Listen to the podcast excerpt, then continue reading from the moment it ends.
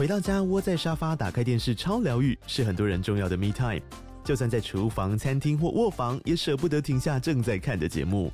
如果你对自己的疗愈时光有高品质追求，LG 连续十一年销售第一的 OLED 是不二首选。OLED 价格亲民又高质感的 A3 经典系列智慧电视，支援杜比世界与杜比全景声，追大场面的戏剧超过瘾。现在 LG 推出限量优惠，购买五十五寸 OLED A3 电视，再带一台二十七寸的 StandBy Me 闺蜜机，只要六万多块。StandBy Me 闺蜜机内建 Netflix、Disney Plus 等影音平台，可以摆床边、餐桌，甚至顶楼露台，家中每处都可以成为你的专属娱乐空间。快到资讯栏了解活动详情，用最舒服的姿势把 LG 电视看起来。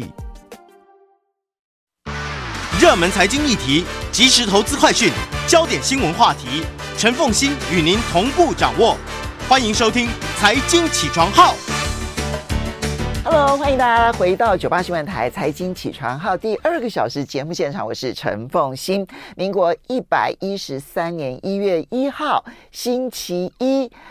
这是元旦哈，二零二四年的第一天。那刚刚我们前一个小时呢，请了李贤阳，然后把全世界的这些国运啊，然后还有包括市场上的可能的变化，以及它背后的想法，那么未来的运势，然后先为大家做了一个剖析。那今天呢，这一场呢还是算命，但不同的是呢，它是用科学的方式哦来算台湾今年的经济大预测。哎，我说你，我说我说主任啊，您算命这样子会不会让你很生气？这样，我们特别邀请的是台湾经济研究院景气预测中心主任孙明德孙主任，主任早。主持人好，大家好，谢谢主任了。那我们当然呃这这一段当然是录音的，好录影的。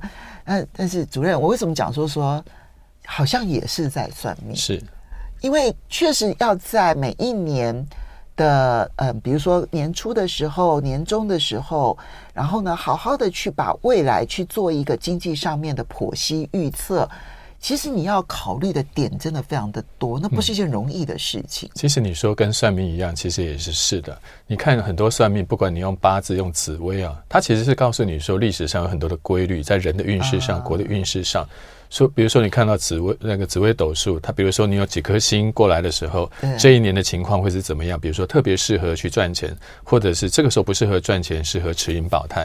所以你会发现，我们的经济规律也是一样，告诉你说每隔几年就有一个景气的周期，或者是在一年之内，你可能你刚好。今年遇到景气的低低潮，这个时候你应该做哪一些的布局？所以你刚刚形容其实并没有错，而且我也有发现了，最近这几年只要景气不好的时候啊，我们台经院的咨询业务就特别的多，那大家会觉得。那跟什么很像呢？跟宫庙很像。你有发现景气不好的时候啊，去去什么指南宫啦、求求发财经啦、去拜拜啦，那些人就特别的多。所以景气好的时候，通常大家都觉得说是我是我有本事，是我很会赚钱，然后呢，我的员工很努力，所以跟景跟那个。呃，景气没有关系，但是等到景气不好，他一定觉得我这么努力了，为什么还赚不到钱？一定是外部环境，一定是美洲贸易战，一定是因为什么俄乌战争，他会把原因归到外面去。所以这边也提醒大家，每次我们好的时候都觉得是自己好，坏的时候都觉得是别人坏。很像小朋友啊，念书念好了都觉得是自己努力，爸妈基因好；念书念不好嘛，都是同学在搞怪，老师出题太难，意思是差不多的。好，去年啊一整年呢都是属于内热。外冷啊，就出口呢，其实一直到年底呢，都似乎没有办法看到一个比较明显的成长。但是呢，在内需市场啊，你不管是呃餐饮啦，或者是零售业啦，嗯、都是创历史新高，就月月买飞机了。对对对对对，月月创历史新高哈，你就知道说那个热度是相当的热。那金融市场就不用讲了。嗯股市超级好，虽然我们的出口是负的，可是我们的这个金融市场当中，股市呢却是大幅度的成长。如果总结去年一整年的话，你会下一个什么样的结论？而去年的这一种内热外冷会持续吗？而金融市场又可能会延续是一个什么样子的局面呢？你这边初步的看法是呃，刚刚您说的内热外冷其实是大家共同的看法。我再帮你加再加四个字：上瘦下肥。啊，去年的上半年，我们的外销出口表现，其实金融市场表现也很不稳定。对，到了下半年开始，特别是第一个，我们的外销从七月份开始，资通视听产品、手机、笔电、网通开始回到百分之五十的成长，它成长率整个就跳起来了。最主要是因为他们是他们是第一个在二零二二年整个景气下滑、库存过高的，经过这一年，他们比别人先开始经历逆境，然后开始打消库存。二零二三年的下半年开始转危为安，所以你看到跟它有连带关系的是半导体。半导体反而在二零二三年的上半年没那么差，是二零二三年的下半年感受到警讯，所以他们中间是有一段时间落差的。所以我们的下半年开始，我们的资通视听产品开始变好。那其他比较没有变好的就是我们的船产，比如说我们的纺织，历经四十年来听说是最差的一年。我就问他们说，四十年前是哪一年？他说是石油危机那一年。哦，那不是四十年了。对，最惨的 啊，对，差不多四十年最惨的是四十年前。对，那就是一九八二年呢。对，然后纺织、石化、橡塑胶、钢铁、机械都是今年。大概就是二零二三年从头到年底，大概都表现很辛苦。所以去年我们整整个的评论是上瘦下肥。下肥第一个是资通视听开始变好，出口带动了；第二个是我们的金融市场，金融市场其实在二零二三年的上半年波动的非常的大。你常常看到单月份呢，可能就美金一直涨，双月份的美金一直跌。所以你对你知道，对于那个金融业来说，他们要避险就非常的痛苦。我根本抓不到那个方向，根本就是好像那个不定向飞靶乱飞一样。尤其金融业的。那个避险更，但七月份开始出现了一些转折，七到十月是一直跌，那时候美元极强，然后股市、债市一直跌，结果呢，联准会看一看，看不看不下去，你再这样跌下去，我们明年会出很多问题，所以十一月开始，联准会宣布不再升息，然后市场只要听到你不升息，后面就帮你加一个注解，你会降息，然后明年会降三码、降六码，现在都一开始都在猜了，对，金融市场就开始。开始欢声雷动，所以我们的外销跟我们的金融市场在下半年表现就很好，所以上瘦下肥是二零二三年一个比较好的注解。上瘦下肥是就时间上面来看，但产业类别方面来看的话，看起来它的回复的状况是很不一致的。不一样的。好，那因为你们每一个月其实都会有这个产业的厂商景气调查，那么如果我们现在往二零二四年来看的话，上半年这样听起来哦，有一些资通讯啦啊，然后一些下游的笔电啦，甚至于是不是连半导体，它可能在今年的上半年都有机会，不但是谷底已经打好了，而且出现回升的机会呢？呃，在我们台积电二零二三年的调查啊，整个制造业看好的比例大概只有百分之七，看坏的是五十三，所以在去年呃，在二零二三年去年。整个的产业制造业看坏的几乎超过一半以上，尤其几个重灾区，像我刚刚说到的，像纺织、石化、钢铁、机械，他们看坏的比例都是超过百分之六十五，几乎是三家有两家觉得很惨，另外一家只是持平，就没有好的。所以在去年的话，传产是非常辛苦的，那只有制造业的呃食品业稍微好一点，因为食品业做的是内销，所以从年初到年底没有太大变化。但是到了二零二四年，情况就完全改观。我们整个制造业看好二零二三年、二四年的比例超过一半以上，而且是每个行业它没有落差的、无差别的，全部都是五十趴以上。其中最好的是半导体，百分之百看好。所以我前两天到一家半导体的通路商那边去演讲，他们看到我那个调查，说好高兴，终于他们。走出了这两年的阴霾，而他告诉他的业务同仁，大家好好加油，明年 我们的我们的那个客户百分之百看好，所以对于台湾的制造业来说，可以摆脱二零二三年的阴霾。不过我们要看一下其中的原因，是真的好还是极其低啊？其实有些原因是极其低了，是因为你去年实在太糟了，可能是过去这十年来最惨的一年。你要像过去这么惨连两年，大概是不用没有这种可能。所以第一个极其低，你会反弹。那真正需求有复苏的，可能像我们刚刚讲的资通视听，它会带动上游的电子零组件。那比如说被动元件、电阻电容，或者是板那个 PCB 板，还有半导体，他们是被带动的，所以他们这个是真的有需求。再加上最近的 AI 题材热嘛，所以很多厂商也开始在讲什么 AI PC，类似这样的题材会把整个电子也给带动。但其他的传产是不是真的好？我其实是有疑虑的，因为第一个。他们的销售对象主要是中国大陆，中国大陆现在经济能不能有效的复苏，现在还有很多悬念，不是那么那么明显。那这些厂商其实也该知道了，中国大陆最高峰已经过去了，接下来快速成长的新市场，因为这些商品主要是卖新兴市场。比如说，我举一个例子，钢铁，去你钢铁在哪个地方快速茁壮，一定是那个地方开始大兴土木基础建设，像台湾房地产，嗯，台湾在一九七零年。台湾跟韩国，他们的浦项钢铁厂是一九六五年，我们是一九七几年的时候有中钢，是因为我们那个时候开始大兴土木做建设嘛。中国大陆是两千年以后，他们的钢铁开始大幅成长，所以钢铁之所在，建设之所在。现在我们看中国大陆的钢铁已经不会再成长了。第一个，它的房地产没有再盖更多；第二个，它的车子也没有卖更多，要成长不容易。现在反而你看到成长更多的在东南亚，在印度。比如说我举一个例子，印度已经连续三年。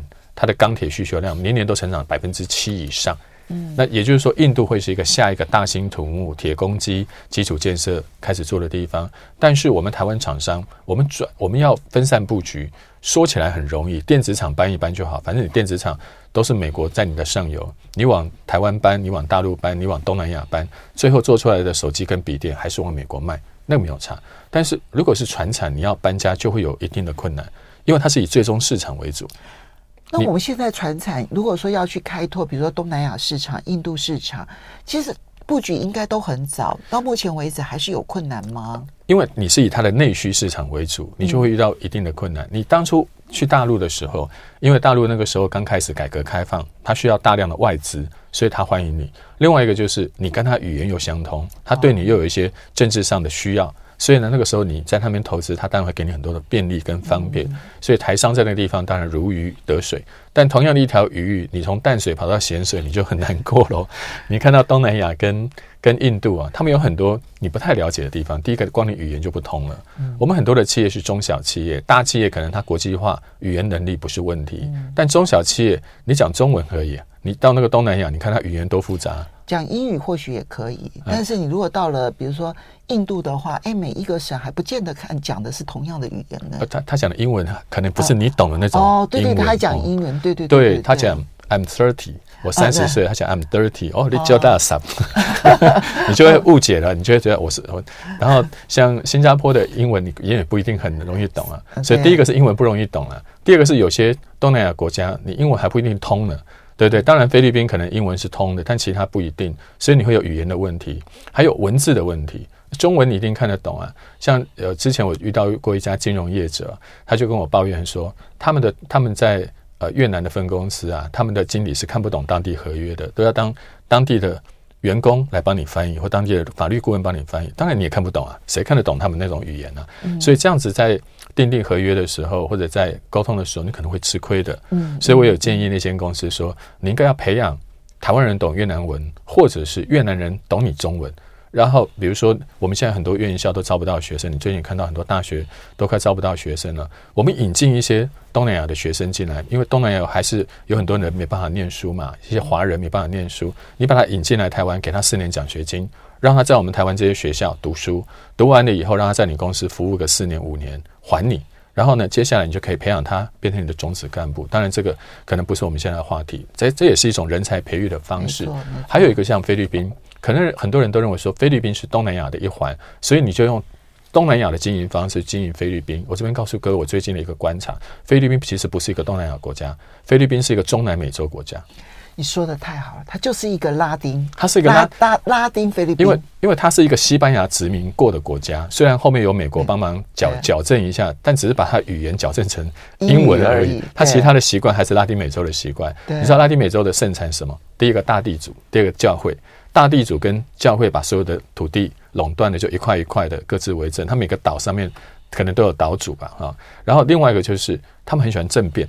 因为他们的总统，你看中南美洲的总统，大家就轮流做嘛，大势力轮流做嘛。要是哪天觉得你不爽，其他几个大势力就把你兵兵变就兵变下来。所以当初的马可仕也被兵兵兵变下来。对。所以你看菲律宾，哎，我们台湾人明明就知道菲律宾离我们很近，也跟我们的历史渊源的这么好，怎么我们在那边的投资就没有像越南？后发先至，甚至现在的泰国、马来西亚都经营的这么好。你要知道它的差异性，因为它比较像拉丁美洲那种国家。越南就华文文化比较多，对，还有泰国也是。是，就是说，呃，虽然它跟我们的接触没有那么早，像菲律宾这么早，嗯、但是因为它可以融入你的供应链，所以你发现你从大陆把供应链搬出去的时候，搬到越南，甚至越来未来搬到泰国去，哎，看起来都还好，很顺。但是你要搬菲律宾，好像就有一定的困难。所以，我们刚刚讲到的，印度有它的问题，而且印度的每个邦其实就是一个国家，它的语言南北又不通，然后你你在员工的招募训练上都会有困难。所以我刚刚说了，我们的企业现在回到刚刚的问题，船产要往东南亚、印度布局，你要面临的困难比你当初去中国大陆要难得很多。它又不像是苹果做个东西外销也就没事了，只要雇个工厂闷着头做，你必须要去开拓当地市场。那当地又有当地本来就有的企业，你等于是抢他们生意，所以这个难度就非常的高。传产要分散布局，但是我觉得大家可能。掉以轻心了，会把当初在中国大陆成功的模式去复制过去。但是你要知道，那个地方是一个全然不同的市场。你是要从淡水跑到咸水的一条鱼，你得要有很强的适应能力。所以，如果这样来看的话，今年至少从上半年的角度来看，虽然大家都觉得要比去年来的好。可是那个好很不一样，那个好传产的部分是因为去年太差了，是，所以今年应该不会像去年那么差，但是看起来前途还是有非常多的荆棘坎坷，对，那真是可怜。但是呢，在资通资通电子这一部分，那就不一样了，看起来它是一个。AI 还在继续大爆发的一个时代，嗯哼，要一直持续下去。AI 我觉得是一个题材了。我我因为我做经济研究做久了，其实我对于这种几个英文字母都在一起的东西啊，我其实有点戒慎恐惧啊。比如说前几年又在讲 NFT，你今天也没人在听在讲，嗯，对对对。然后又有讲什么 Meta 元宇宙，现在也没人在讲了。那时候你只要不讲元宇宙，台下就瞪你。认为你跟不上时代，你不讲元宇宙，他也瞪你。那你今天要讲，他还不想让你讲。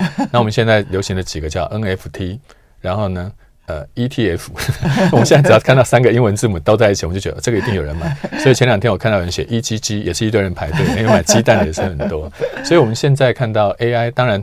它在我们的生活中已经慢慢的，我看得出来，已经慢慢成型了。真的，因为我之前一直感觉不出来它的重要性，我也尝试着想要去用它来辅助我的经济预测或研究的工作，我目前还抓不到这个点。但是我告诉各位，两个我最近观察到的是，第一个是我有个朋友啊，你知道现在不是年底年初吗？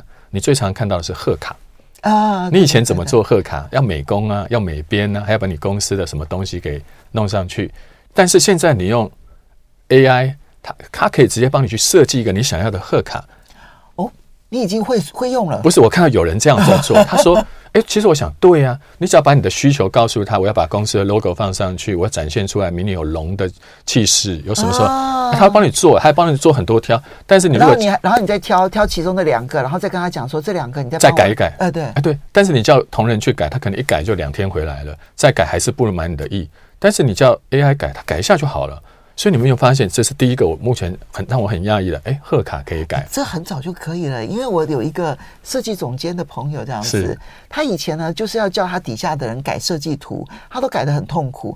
但他现在没有，他现在用他用这个机、嗯、用用这个这个生成式的 AI，他其实是随时生生八个图，是，然后接着呢，他在这里面挑两个，再生八个图，再改。对，他一天就改就弄好了。这是我刚刚讲的第一个贺卡哦，这因为现在是年底年初，大家对这个一定有印象。另外一个是现在呃，我要做一个孙主任机器人，你知道，你大概就知道那个孙主任机器人是什么？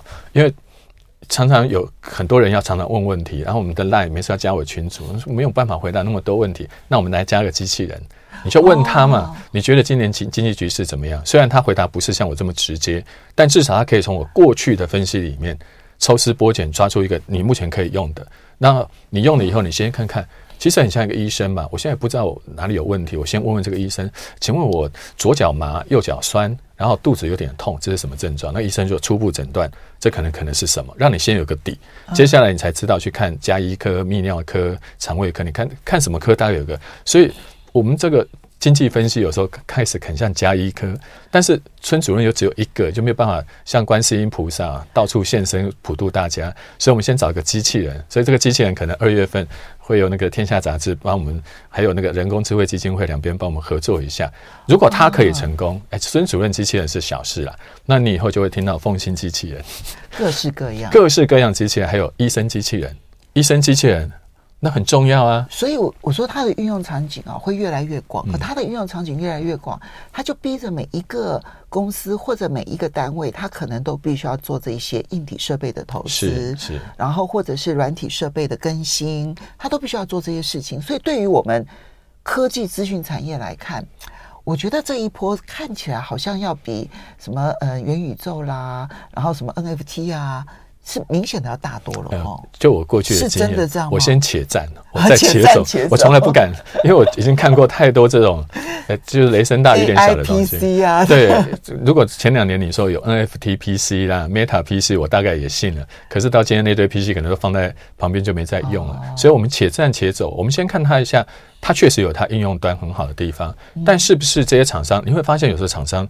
那你也投资，我也投资。其实他其实没有需要这么多投资，他目前可能需要五成，结果我们全部都去投资，叫 over over investing，你过度投资了。前几年我们看到很多行业都这样，所以现在的 AI，当然我知道它现在是一个浪潮。那各位可能要注意一下，我们现在投资，对我们现在很多大家在提提供给大家的意见是说，哎，我们是不是要投资 AI PC，AI PC 有哪些零组件，谁谁谁在做？目前你看到大家都在推荐这个，但是另外一端呢？我们不要讲那个 AIPC，请问在你公司里面，你这个人员的训练，在你的脑子，在你的软体上面，在你公司的相搭配的东西上，你都只注意那个硬体的，就是那几家资讯厂在做的，你没有注意在另外一端吗？我们公司难道搬个电脑来我就可以用吗？我不需要别的配套吗？那个地方是不是我们忽略到了？所以 AI 是一个大应用，但是我们现在好像只在硬体的那一端，但其实结合的这一端，平台的这一端。应用的这一端，我们好像还没有注意到，所以我觉得大家这个二零二四年，除了我们刚刚带动的哦，这个相关厂商很好，你还要注意它很多新的应用。你要注意，过去我们在手机很好的时候，比如说苹果手机、安卓手机发展很好的时候，它带动的是什么？它带动的是阿里巴巴、腾讯呢？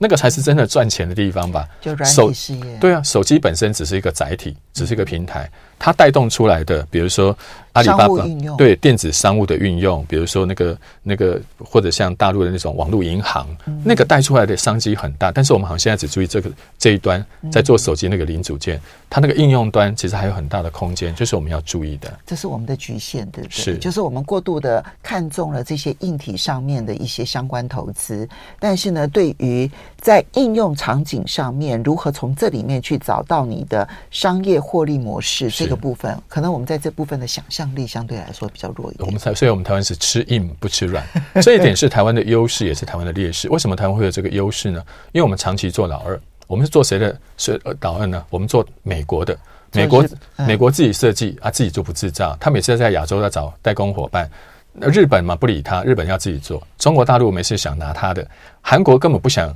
跟你合作，他都这三个都想做老大。所以，唯一每每次都跟美国配合的，你做老大，你是大股，我就做旁边那个翻译叫水水源，对不对？我们就永远做一个忠诚的伴侣。所以，台湾跟美国之间的关系很好，也就注定了我们每次的硬体，我们绝对不会落后，因为美国一定教你。但是呢，我们每次要越到前面去，或者是要往更其他端发展，我们常常也会局限，因为我们这种代工模式久了以后，你就哎，反正我就帮他给我什么单我就做了，其他东西我不要想，他会教我，所以。中国大陆或者日本、韩国他们发展的方向，我们就会错失这个机会。好，刚刚所提到的呢，是属于在外销产业的部分啊。而这些外销产业的部分，刚刚提到了，大概百行百业都认为今年应该要比去年好。但是呢，这里面呢，传统产业的部分还有很多坎坷。而这个在电子资通讯这一个部分呢，虽然好，但要小心注意，会不会有过度投资的问题。我们休息一下，等一下回来看其他行业。欢迎大家回到九八新闻台财经起床号节目现场，我是陈凤欣。二零二四经济大预测，在我们现场的是台湾经济研究院景气预测中心主任孙明德孙主任。好，刚刚提到了外销厂商，那么在接下来我们其实来看一看内需，因为去年内需很热很热，今年能不能够持续的热？因为我们的就业市场其实也很好，理论上来讲，就虽然出口不好，可是呃，厂商其实也不太敢裁员。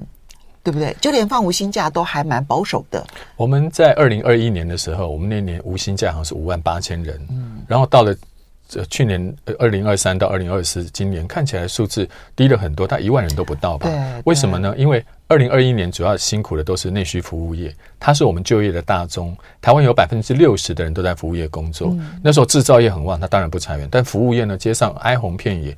那个街上什么咖啡店、餐馆一堆都在裁员，然后旅行社、导游、领队也都没工作，所以无薪假很多。但现在刚好相反，现在是制造业比较辛苦，那服务业没有，而服务业吸纳的人又是最多的，所以我们的失业率不会往上升。美国也是一样。美国也是制造业差服务业好。对，所以过去这这两年，大家看到哇，制造业采购经理人指数好惨，都四十五、四十三。但是你去看非制造业、服务业采购经理人指数都是很高的，对，五三、五四，甚至有五十八、六十二的，我都看到。所以，所以就业市场因为服务业占大宗嘛，所以你并不感觉到那个寒冬的来临。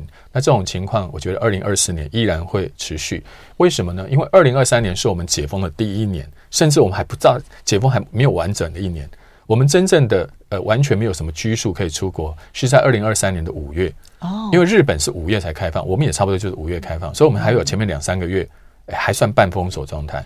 五月以后才全全开放。那这个时候呢，比如说我举旅行业为为例好了，旅行业那个时候啊，有很多的这个公司出国旅游计划根本不能排，因为二零二三年你年初还有四个月不能出去，公司很多预算在二零二二年年底就排了。他根本不可能排员工旅游出国，但你也知道，员工已经三四年没出国，老板心怀愧疚啊，老板也觉得这这几年都没有带大家出去玩了，所以二零二四年很多团体的员工旅游全部都会出笼。哦，今年，所以你会发现我们那个机票，我有朋友最近在订机票，怎么二零二四年的机票还这么贵啊？我跟你说，现在都是团客跑出来了。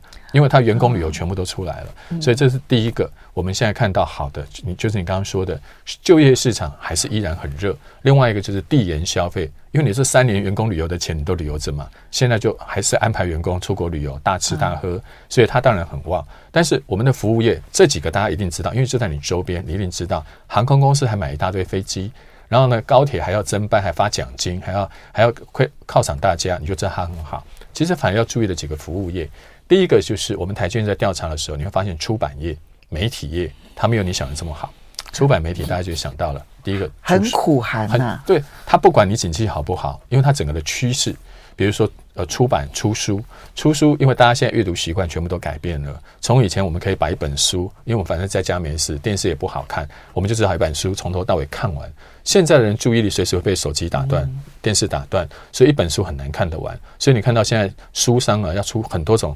想很多种方式，找很多种不同的题材出书，甚至要电子书来吸引你。第二个，其实另外一个是电子媒体。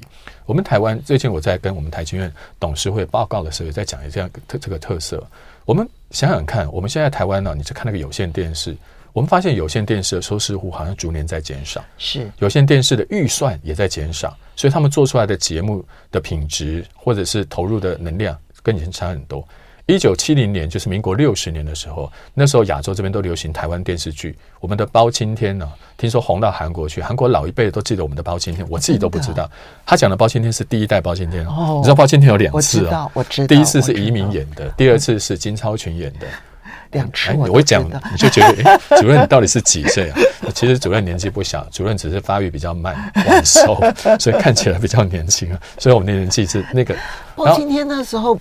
韩国也红啊，我知道他东南亚超红啊。对，然后一九八零年的时候，红的就是什么呃那个港剧《楚留香》啦，《上海滩》啊红。所以你看到很多韩剧，他们里面会在这样，他们会看《英雄本色》，他还认识成龙跟张国荣。对对。所以你就知道那时候有多红。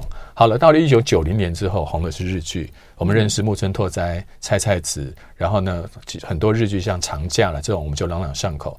两千年以后呢，刚开始是大陆剧。大陆剧那个时候，哦，我们好新奇，而且它跟我们没有语言隔阂，所以台湾人很爱看。所以那个时候呢，有很多呃好看的大陆剧，比如说像前一阵子我们亚锦赛，不是我们有个投手叫徐若曦吗？嗯，我只要每次听他那个主播讲若曦，我想到就是那应该是四爷在叫若曦啊。四爷每次叫的那个叫马尔泰若曦，怎么叫？我想徐若曦这是一个男生，什么马尔泰若曦是个漂亮的小姑娘。这前几年红的对。对，然后到了。呃，二零一零年之后就是韩剧的天下了。你看到我们现在对韩国明星朗朗上口。前两天还有一个韩国的男明星，对，他自杀了。你看，我们台湾对这个消息的重视程度，竟然可以跟我们台湾国中生遇害的那个整个新闻，其实可以相提并论。你就知道韩剧对我们影响力有多大。但是我们讲的这段历程里面，台剧就再也没有回来了。所以，我们台湾的电子媒体是我们服务业里面比较辛苦。即使你景气回升了。我都觉得他们需要在内容、在题材上、在支持的力道上再加大一点，不然这个文化创意产业在台湾就只能看人家的文化，我们自己没有。所以服务业就是文化创意产业，到目前为止看不出有任何的发展，因为它是大趋势的问题，它倒不是景气的问题。那当然，其实你我相信大家也很关心，那今年的金融业呢？啊，去年的金融业啊，比如说我们一个金控下面常常有银行、证券、保险这三个嘛，你会发现啊，这两年前两年大概都是证券比较好。因为前两年股市啊非常活跃，上来下去，上来下去，所以证券业不怕你上来下去，证券业最喜欢的就是波动，对，最怕一滩死水。对，他怕的不是他怕的就是高在那边不动或低在那边不动，对，他希望你就是高低起伏大，它的落差大。比如说像期货、像选择权，他们就喜欢你的量大，而且它高低起伏。但是银行业就辛苦，银行业这两年呢，你高低起伏，因为他手上的部位都是长部位，都是长天期，长天期最怕你这样搞。另外一个就是银行。保险它有很多国外的投资，你的一会儿新台币三十二块半，一会儿新台币这两天又到了三十三十块，又见到三十了，落差这么大，它的获利每个月都不稳定，他连避险都不知道怎么避险，对，他又不能不避，嗯，他不避嘛，马上就大量的损失，他避的那个成本又很高，因为波动大，人家就给你收的贵，所以这个是银行业比较辛苦的，但是到了二零二四年的时候，你会发现银行业呢，目前看好的比例就高了。因为利率居高不下，目前虽然很多人认为说美国什么时候会降息，那是你讲的。至于第二季、第三季，那个是到时候看到了再说。现在每个人都说不说不准，但至少我们看到美国的利率是高的。因为为什么会讲美国利率高，是我们银行业喜欢的。我最近在整理一份资料的时候，看到日本他们在二零二三年的上市贵公司最赚钱的是两个行业，第一个是汽车业。你大概猜得到汽车业为什么赚钱？因为日元贬值。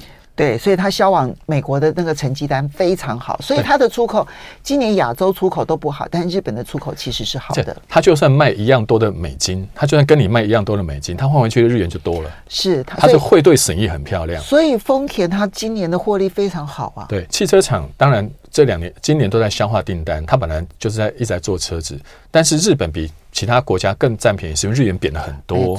它年初跟年底贬太多了，所以它会对损益很大。那我我看到那个统计啊，他是说日本的企业今年有一半的获利都来自于贬值，贬值，光贬值就帮你占一半了。还有另外一个你没有想到的是银行，日本银行二零二三年很赚钱，他怎么赚呢？他在日本收利息是零利率，他的钱放到海外去是五趴哦。你光看这个利差，利差。哎，利差很大，连汇汇差都还不要算，光是利差，光利差再加汇差，你就知道日本银行赚多少钱啊。哦、所以日本在去年最赚钱的是。银行跟汽车两个大产业，嗯、但那到了二零二四年的上半年，其实我们台湾的银行不也有这种特色吗？我们在台湾的利率也没有人家高啊，没错，对，那个利差高，一般人直觉想到是说，哎呀，债券会叠加，什么会叠加？其实不是，对银行业来说，有差的地方才会有赚钱的空间。银行赚的就是差价，第一个，他赚呃借钱跟存钱的差差价；第二个是他借短期跟长期的差价；嗯，第三个他是借国内跟国外的差价。所以你要知道，银行都赚差价的。你只要有这个差价在，银行就赚钱。所以这两年，台湾、日本跟美国的利差一大，银行就赚钱。二零二四年的上半年，至少你降息之前还是赚钱的。那最后就是证券业，证券业反而担心，现在美国利率居高不下，那接下来会有什么隐忧呢？所以，我们最现在看到很多的预测，我这边也提前先先给大家说了，因为你一定会问这个问题。很多人都说，美国明年呃，就是二零二四年，它要降三码、降几码。那为什？我现在倒也不怀疑这个这个预测，我只问你说为什么他会降？那接下来你就会发现很多种不同的讲法。第一派，我把它归为四派。第一派告诉你叫数据派，他就说最近美国数据出现转折，这个也不好，那个我想说你去看看哪一个有不好？都比上个月掉零点一啊。那过去掉零点三的时候也没掉啊，为什么掉零点一要说它数据不好？所以数据看不出来。好，第二个呢叫做财政派，财政派是说美国现在快借不到钱了，叶伦现在一直抱怨说。美国央行也不买债，每个月少买六百亿。中国央行也不买债，都把钱拿去买黄金。然后呢，你们两个大央行都不买债，那是光靠华尔街那些散兵能买几个美国债？然后美国二零二四年又要做好多公共建设，那你不把债发出去，我们我们怎么怎么怎么借得到怎么借得到钱嘛？还有一个就是，美国现在因为你联准会把利息调高了，所以我我的财政要支出的利息支出很高。是美国一年的税收大概十兆美金，它光利息就一兆美金，怎么算呢？因为美国有三十三兆的公债，然后呢，美国的加权平均利率是三趴，三趴，所以它一年它的公它的债务利息比。现在是第三名，仅次于社会福利跟医疗保险，它比国防军费，对，它比国防军费还高。那你要想想看，前两年美国没有这笔利息支出的时候，钱是很好用、很好花的。现在财政困难，所以这第二个理由，财政要求联准会收手，不要再升息，再升我受不了。第三个是白宫，为什么讲白宫？现在拜登支持率不太好。那你要拼经经济最好的方法，当然是联准会降息，那对你帮助最大。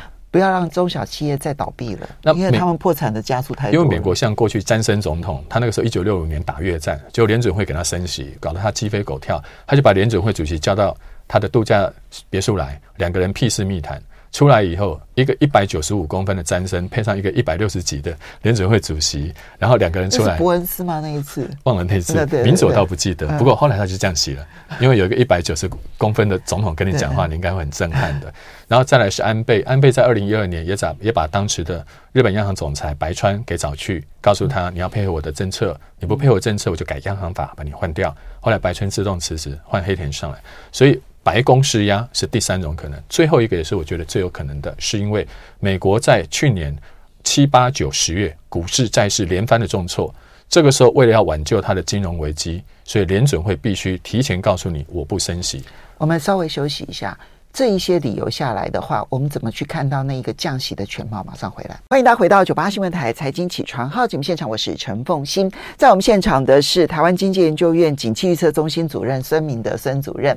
我们刚刚盘点完了各个产业，然后尤其是内需产业当中，其实大部分都好的啊。我们在街头巷尾看到的都还 OK，但是呃，这里面最大爆发的可能会是旅游业。好，这个部分呢，看起来团体旅游这个部分呢，它对于航空啊各方面其实是有帮助的。可是呢，在金融这个体系里头，最重要的当然就是降息与否这件事情。美国现在呢，以联准会来说，他们所呃拿出来的利率点阵图，大家平均下来看的话，认为今年应该是要降三码。是，但现在市场的预测，如果你去看利率期货市场的话，那已经是预测到六码，甚至有人预测到七码。但无论如何，不管那个比例是多高哈，但是降息应该是今年。最重要的一个名词是，什么原因还是很重要。好，那第一个原因数据派，数据是因为担心有衰退的压力吗？好，那第二个部分呢是财政派，是因为财政部要发债，实在那个利息负担受不了了，所以逼迫这个嗯鲍尔呢要听话。哈，那第三个呢是白宫，因为对于拜登而言。明明通膨已经控制的差不多了，你就不要再继续维持这么高的利率，因为有那么多的破产公司。去年其实美国的破产公司是比前年要多一倍的，哈，所以这个事情恐怕也是它的压力。第三个部分比较有趣，是流动性危机吗？嗯，因为在呃二零我们在二零二三年七月开始，你看到美金一直涨，同时间美债美股。就一直跌，跌到了十一月初，我看联准会也受不了了。这个联准会主席是我看过转弯最快的。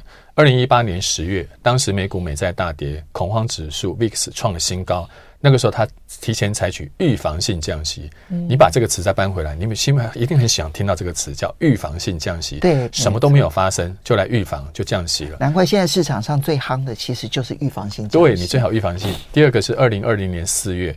疫情刚爆发那个时候，美股四次熔断，每一天一开盘就一千多点，然后股市就就停了。然后联准会做了什么？联准会开始量化宽松，超级量化宽松，一次就把资产负债表从四点五兆美金提高到了九兆美金，啊、一倍。让比比如说像各国股市，台湾的股市从八千七百点大反弹回到一万八千点，这是第二次。第三次是去年二零二三年的三月四月，美国系股银行第一共和一倒，他马上拿了四千亿美金就去救。出事一家就一家，所以从过去三次的例子来看，通经济诚可贵，通膨价更高。虽然通膨我也注意，经济成长率我也重视，所以那个数据派都在讲这个。但是若为风险故。两者皆可抛。如果有金融风险，他一定二话不说，先去救金融风险。所以他预先看到金融风险。去年的七月到十一月，如果再不救的话，那个股市跌成那个样子，已经算是一个风险了。去年三四月就一次嘛，嗯，去年的呃第三季、第四季又来一次，这两次都可以算是去年的金融风险。好，那我们来看一下二零二四年。从过去，我最近看到一个国际清算银行的报告，大家如果有兴趣，去年十一月清算银行的报告，他告诉你说。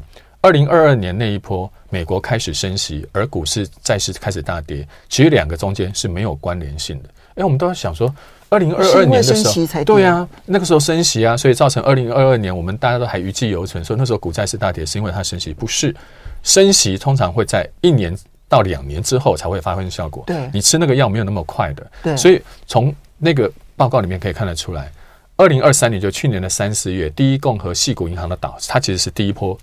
升息带来的，其实那才是今年二零二四年的三四月应该还有一波，因为你刚刚说的，美国的企业已经快承受不了，美国房地产公司就已经快快受不了，还有美国的卡债。美国民众的信贷已经都借不上，这个通常过去都是一个泡沫，也泡沫崩溃的一个前兆，所以美国很有可能在今年的第二季，就过完年之后，台湾农历年之后，会有新的一波金融压力来临。联准会去年先不要升息，先去救去年七八九月那一波，今年为什么会降息？你我帮你把前面的原因接起来。如果在今年的第二季，美国发生比较大的流动性风险，股债市大跌，它就会开始降息。如果风险小，降三码。风险大，降六码七码，就是现在大家在预测，所以你不要觉得是经济下滑，它的数据没有那么明显的改变，但是它的金融风险，从过去历史上来看，升息的第一年十二个月跟二十四个月是最危险的时候。哇，那这样子的话，它救不救得起来，其实是一个还不确定的因素在那边呢。如果你要有那个风险啊，当然是是先可以去救，但是现在我们先把大家现在在。很多最近一堆金控都在开年底的说明会，人人都说降息，但人人都只讲点阵图。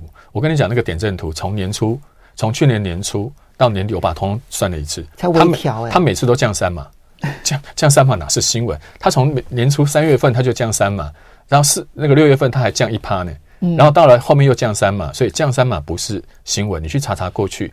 降三码是一直都有的，那为什么降三码？你要把理由找出来，不要老是说那个点阵图。点阵图是他们那些委员投投投票的结果，你要去想想看。那个投票还没有经过讨论，对他们投票的结果，你就把他的东西拿来当你的因，那那就跟我们拿一个乌龟壳拿去烧一烧，上面出现几个纹是一样的意思。我觉得那个呃，《孙子兵法》里面说了，你要你要去判断一件事情啊，最好的方法是用人。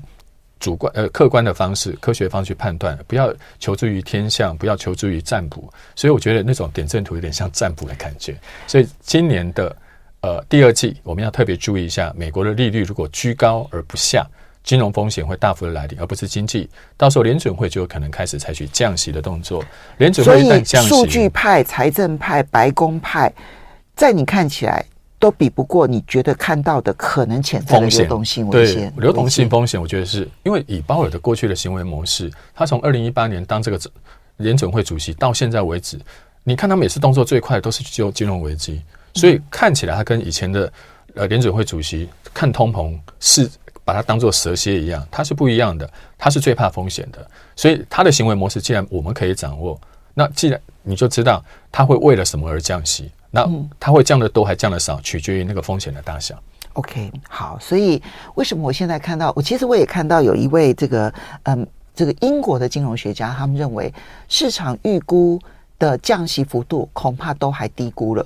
我那时候觉得哇，很惊讶，因为呢，市场上现在预估已经是降六码了，然后他还觉得低估了，然后我就仔细看了他的剖析，它里面其实提到了。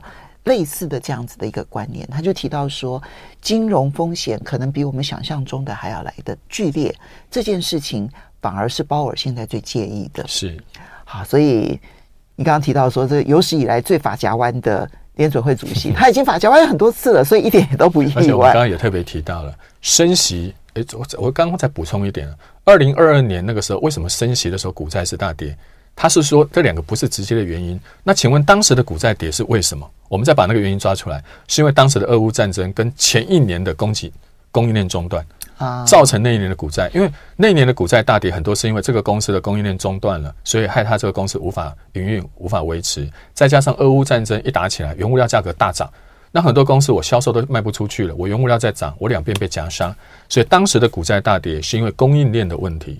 那联准会升息要去戳破的这个泡沫，其实不可能在当时。我后来才去查了一下，当时的美国股债三月就开始跌，联准会还没升息，还没升，还没升息了。对，它已经开始跌，哪有那么快？然后接下来后来兵败如山倒，大家就把它画一个等号。其实不是，那时候股债跌是一个因素。那联准会的升息会造成下一波股债的影响，是在去年的三月。第一共和，二零二三年三月，还有去年的七八九月，美股暴冲的那一次。那还有一次，下一次暴风圈的来临，可能会在今年二零二四年的三月份，因为它是升息的两年后，十二二十四个月之后，通常这是一个危险区。所以，对于如果大家觉得说，经济学者可以拿来做投资参考，其实我很不赞成这样的讲法。对，总体经济要作为投资参考。你会问一个比你穷的人怎么赚钱吗？